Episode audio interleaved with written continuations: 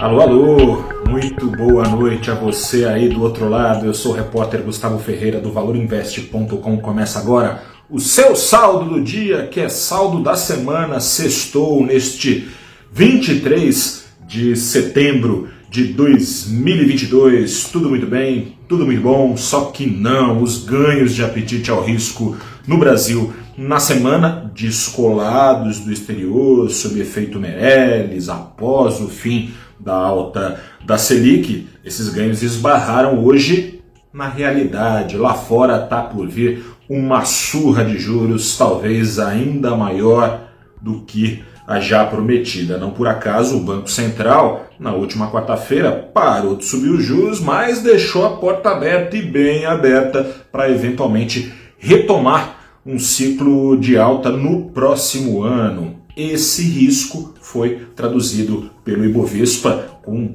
72 das 92 ações em queda.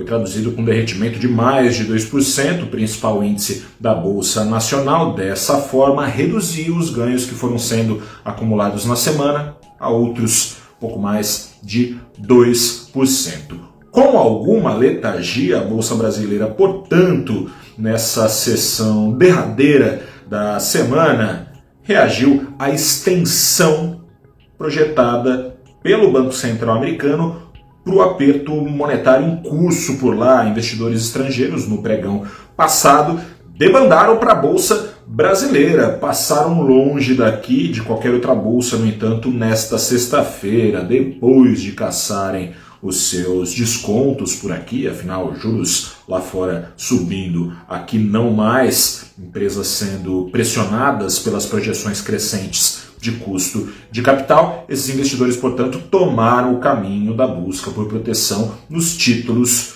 do governo americano, em especial os rally, as taxas por lá, os rendimentos estão em rally, se aprumando a essa projeção então de ciclo ainda maior de alta de juros. Antes estava previsto até junho pelo Federal Reserve, o Fed, o Banco Central Americano, os juros agora em 3%, nos arredores de 3%, subindo para perto de 4%. Mais precisamente, a média da aposta do Fed era de 3,8% de juros no final do ciclo. Esses 3,8% viraram na quarta-feira 4,6%, ou seja, as projeções para o final do ciclo de alta de juros nos Estados Unidos saíram das redondezas dos 4% para as redondezas dos 5% já. Daí o estirão do dólar, não só a bolsa afundou, como o dólar disparou e disparou legal, disparou 2,6%, né?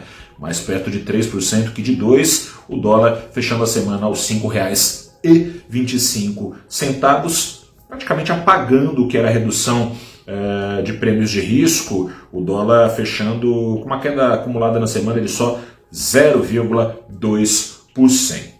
Este pregão reforça, portanto, trazendo a discussão para o Brasil, o recado dado pelo Banco Central a quem quiser ouvir. E quem quiser ouvir é bom. Feliz quem quiser ouvir para não cair do cavalo. Nada de cortes na Selic tão cedo como o mercado vem apostando. Né? O mercado tem apostado que no começo do ano que vem já vai dar para cortar os juros no Brasil. Na verdade, não é bem assim. Quanto mais os juros sobem lá fora, aumenta o risco de contração profunda do mundo.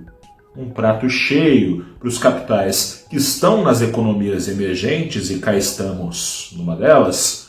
Prato cheio para esses capitais, leia-se dólares, buscarem refúgio nos títulos, como fizeram hoje, nos títulos das economias mais desenvolvidas, que além de pagar crescentemente melhor, dão naturalmente mais segurança que os títulos de dívida das economias emergentes. Ou seja, nada de juros caindo tão cedo, se os juros brasileiros caírem em meio a esse processo de aperto monetário por lá, ainda maior tende a ser a pressão de alta no câmbio e a reboque na inflação. Resumindo a ópera, no pior dos casos, o Banco Central será obrigado a usar a porta aberta que deixou para eventualmente subjuros no decorrer desse paralisada a Selic aos 13,75% ao ano. Quer saber mais sobre juros? Vem saber comigo, com a Paloma Brum, analista de investimentos da Toro, e com o Maio Salche, gestor de multimercados da Nel Investimentos. Quando? Nesta segunda-feira. Que horas? Às 9 horas da manhã.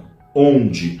Ao vivo, no canal do Valor Invest. No YouTube, no LinkedIn, no Facebook, no Twitter, no Instagram, é claro, programa Abrindo os Trabalhos, toda segunda-feira às nove da manhã. Um grande abraço, boa noite, até a próxima, tchau.